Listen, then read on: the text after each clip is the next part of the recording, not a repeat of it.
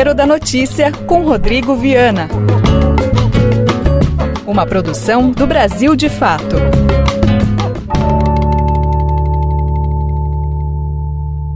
Nada a declarar ou nádegas a declarar. Dessa vez é até melhor evitar as metáforas de culinária. O Brasil de Bolsonaro se afunda e vira uma grande sucupira, a terra lendária do prefeito Odorico Paraguaçu.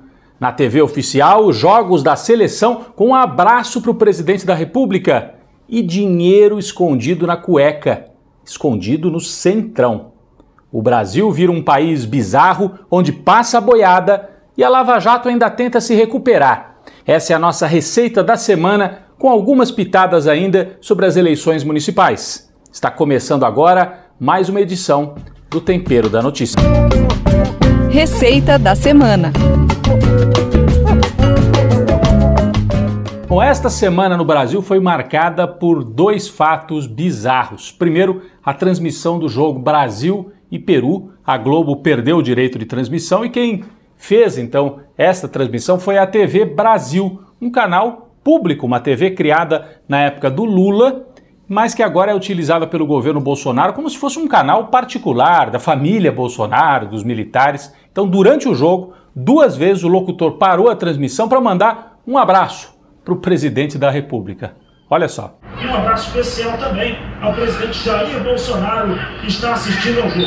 É por isso que eu disse logo na abertura que o Bolsonaro lembra o Odorico Paraguaçu, aquele personagem da TV, um prefeito provinciano que inaugurava até cemitério, né? É, mas o pior é que o Bolsonaro lembra um outro personagem mais perigoso, o general ditador Médici, que durante o regime militar usava o futebol para se promover, especialmente na Copa de 70. No intervalo do jogo, olha só, a TV Brasil, em vez de mostrar logo os melhores momentos, como é tradição, fez propaganda do governo, mostrou Bolsonaro, mostrou Ricardo Salles também. Vamos acompanhar. O ministro do Meio Ambiente, Ricardo Salles, participou hoje de uma comissão virtual do Senado que discute a situação do Pantanal. Ele reforçou o trabalho do governo no combate às queimadas na região desde o início dos incêndios. Há medidas que nós podemos e continuaremos fazendo é, para não só prevenir e para isso fazer os aceros, permitir a criação é, de gado no Pantanal como forma de reduzir a massa orgânica, permitir que seja feita a queima controlada, o uso do fogo frio. Bom, isso tudo gerou muita reação nas redes sociais. A jornalista Tereza Cruvinel, que foi uma das fundadoras da TV Brasil, criticou fortemente esse uso político vergonhoso eh, desse canal público. E o jornalista José Trajano, um veterano jornalista da área esportiva, também desceu além, especialmente no Márcio Guedes, um dos comentaristas ali do jogo, que, segundo o Trajano, enterrou a carreira jornalística fazendo esse papelão. Então, esse é um governo que usa a TV pública. E o outro fato bizarro da semana: dinheiro sujo encontrado na cueca do vice-líder do governo, Chico Rodrigues, em Roraima. Encontrado na cueca e entre as nádegas do senador. É um fato realmente bizarro. O Bolsonaro tinha dito outro dia: não, a corrupção no meu governo acabou. E aí veio essa operação da Polícia Federal, o senador ali desesperado para tentar salvar algum dinheiro que ele tinha em casa, colocou ali na cueca, mas a Polícia Federal descobriu e isso acabou vazando e virou uma sequência de memes, de piadas na internet de todo tipo, né? O cofrinho, a metáfora do cofrinho nunca foi tão utilizada e se lembrou também, essa é uma outra imagem que a gente pode ver, o sobrinho de Bolsonaro, primo dos filhos dele, Léo Índio, é funcionário, era funcionário do Chico Rodrigues, do senador. Então é um senador muito próximo à família Bolsonaro, viajou já com Bolsonaro, e o próprio Bolsonaro, olha só o que o Bolsonaro falou numa gravação ao lado deste senador que foi encontrado com dinheiro na cueca. Olá, amigo de Roraima, estou recebendo aqui o Chico Rodrigues, que vocês todos conhecem. Chico, com a palavra. Eu quero aqui agradecer ao meu amigo Jair Bolsonaro de 20 anos de Câmara dos Deputados, desde aqueles idos tempos de. É quase uma união estável, Chico. E, na verdade, nós ficamos muito felizes eh, Jair, com essa sua caminhada, pelo seu patriotismo, pela sua luta em defesa do Brasil, dos princípios, dos valores da família e, acima de tudo, é, essa recomposição de liderança que o país precisa e você, na verdade, está é, absorvendo todo essa, esse sentimento do brasileiro de uma retomada da moralidade, de práticas, na verdade, republicanas, para que possamos dar exemplo a essa juventude que será, com certeza, o futuro do nosso país. Uma operação da Polícia Federal que acabou pegando esse senador Chico Rodrigues em Roraima era para apurar desvios de recursos que deveriam ser utilizados no combate à pandemia do coronavírus.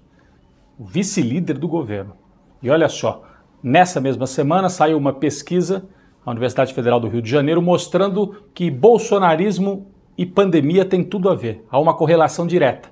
Nos municípios em que o Bolsonaro é mais forte, a pandemia também foi mais forte. É o que mostra a pesquisa. Cada 10 pontos a mais de votação para o Bolsonaro em 2018 nos municípios significa que aquele mesmo município está suscetível a um caso maior, a um número maior de casos de coronavírus, porque as pessoas acabam seguindo esse discurso do Bolsonaro, que não tem problema, não usam máscara e aumenta a contaminação. Então, é um governo que faz mal à saúde, literalmente. Esta semana também marcou a tentativa da Lava Jato de se recuperar, usando um grande aliado, Fux, Luiz Fux, presidente do Supremo Tribunal Federal. Então, ele tomou algumas medidas no Supremo para tentar posicionar a Lava Jato de novo na ofensiva. E houve o caso, né? O ministro Marco Aurélio Melo mandou soltar o líder do PCC, um dos líderes do PCC, e isso deu discurso para o Sérgio Moro, que reapareceu nas redes sociais dizendo: tá vendo? Precisa prender logo depois da segunda instância. E não tem nada a ver uma coisa com a outra. Esse traficante não precisa ser condenado em segunda instância para estar preso. A justiça tem ferramentas para prender gente de alta periculosidade, inclusive antes do julgamento. Então, estão misturando as coisas para tentar atingir o ex-presidente Lula e dar força para a Lava Jato mais uma vez. O ministro do Meio Ambiente, Ricardo Salles, foi outro que reapareceu e é algo muito grave, né? Ele está autorizando a utilização de um produto para combater as queimadas, um produto que causa intoxicação na natureza, nas águas.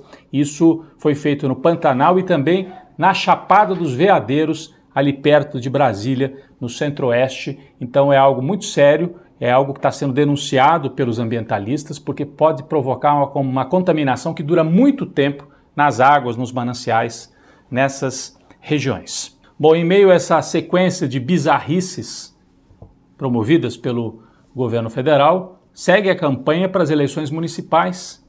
Uma campanha em que o bolsonarismo raiz, aquele bolsonarismo dos militares, dos pastores, dos youtubers, está em baixa. O Bolsonaro tem apoiado nas principais capitais, nas principais cidades, não esses bolsonaristas tradicionais, vamos dizer assim, mas o pessoal da política, a velha política, o DEM, republicanos, PSD, esses partidos aí que vêm há muitos anos e que compõem o chamado Centrão. A única exceção é Fortaleza. Lá em Fortaleza há um candidato bolsonarista chamado Capitão Wagner, né? Capitão, da mesma maneira que o presidente, está em primeiro lugar, mas logo em seguida vem a candidata do PT, Luiziane Lins, e lá em Fortaleza, em todo o estado do Ceará, a presença do ex-presidente Lula é muito importante. Então, a pesquisa Ibope desta semana mostra essa disputa entre o candidato bolsonarista e logo depois Luiziane Lins em segundo, e em terceiro o candidato do Ciro, que também tem chances a gente percebe em outras grandes capitais do país a prevalência de candidatos aí desse centrão, né? O DEM, Eduardo Paes, no Rio de Janeiro, está muito forte. É, em São Paulo, a gente tem o PSDB e o Russomano, dos republicanos, também apoiado pelo Bolsonaro. A grande incógnita realmente é o que vai acontecer em São Paulo com a esquerda.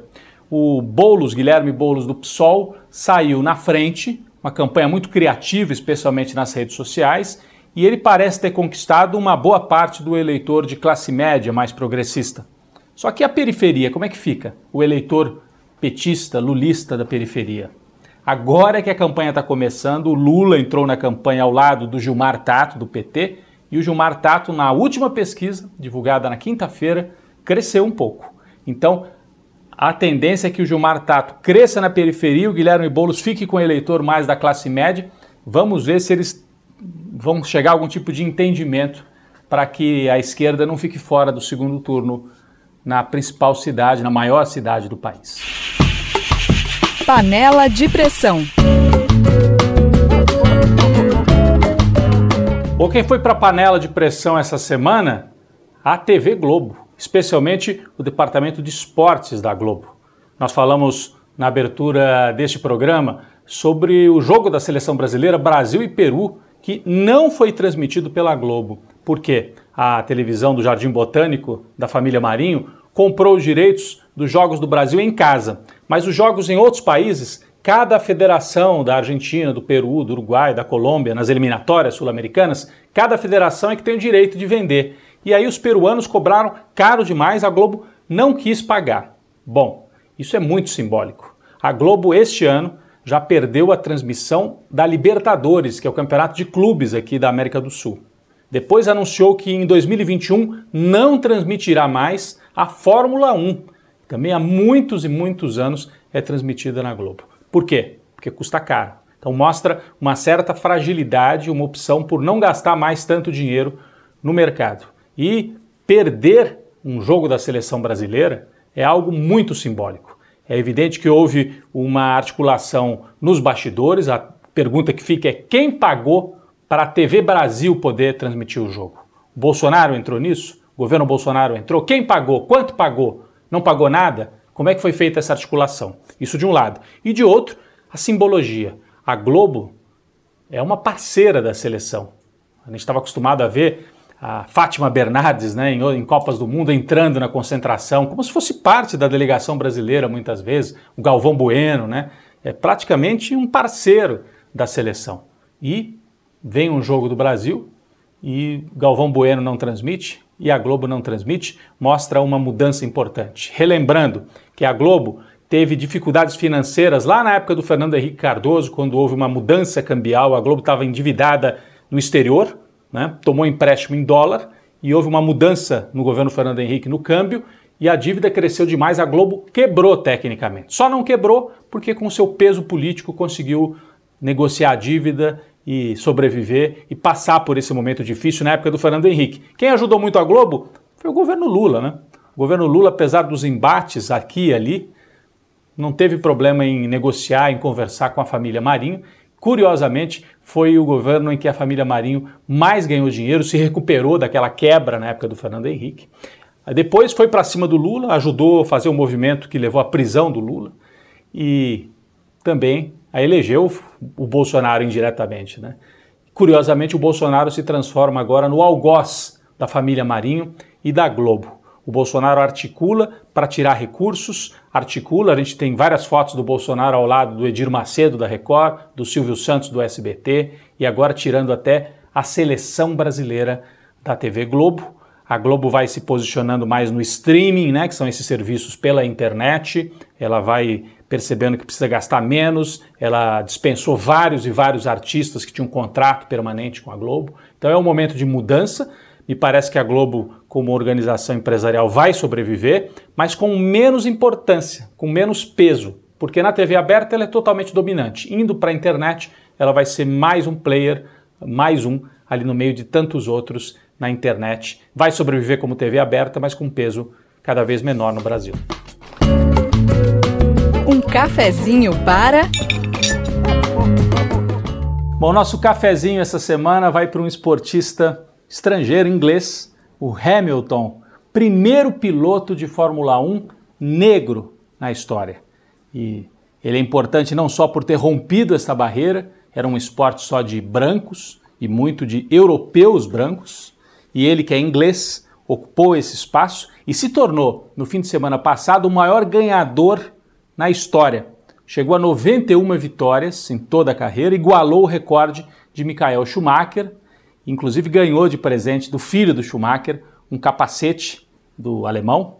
Então Hamilton marca, faz história e ele é importante por ter rompido essa barreira, ele é importante por que certamente vai se descolar de Schumacher, vai ser o maior ganhador da história, e principalmente pelas posições que ele assume politicamente. Então, com as mobilizações nos Estados Unidos e também na Europa, no Brasil, no mundo inteiro, Black Lives Matter, né, contra o racismo, contra as mortes provocadas pela polícia nos Estados Unidos, o Hamilton tomou a dianteira, eh, seja na hora de levantar o troféu, então ele dava visibilidade para o movimento.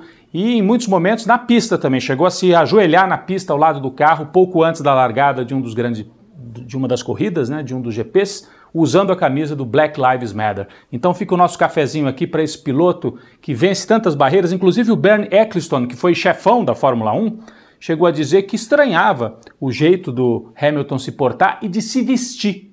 Olha só, se isso não é racismo. Então, Hamilton, parabéns, um cafezinho para você por estar tá rompendo tantas barreiras, enfrentando os racistas e se tornando o maior piloto da história na Fórmula 1. Você ouviu o programa Tempero da Notícia com Rodrigo Viana. Uma produção do Brasil de Fato. Você pode assistir essas e outras edições na TVT. Ouça também nas principais plataformas de podcast. Esse programa tem roteiro de Rodrigo Viana. Coordenação de rádio Camila Salmásio. Coordenação de projetos especiais José Bruno Lima. Direção política Beatriz Pasqualino e Nina Fidelis.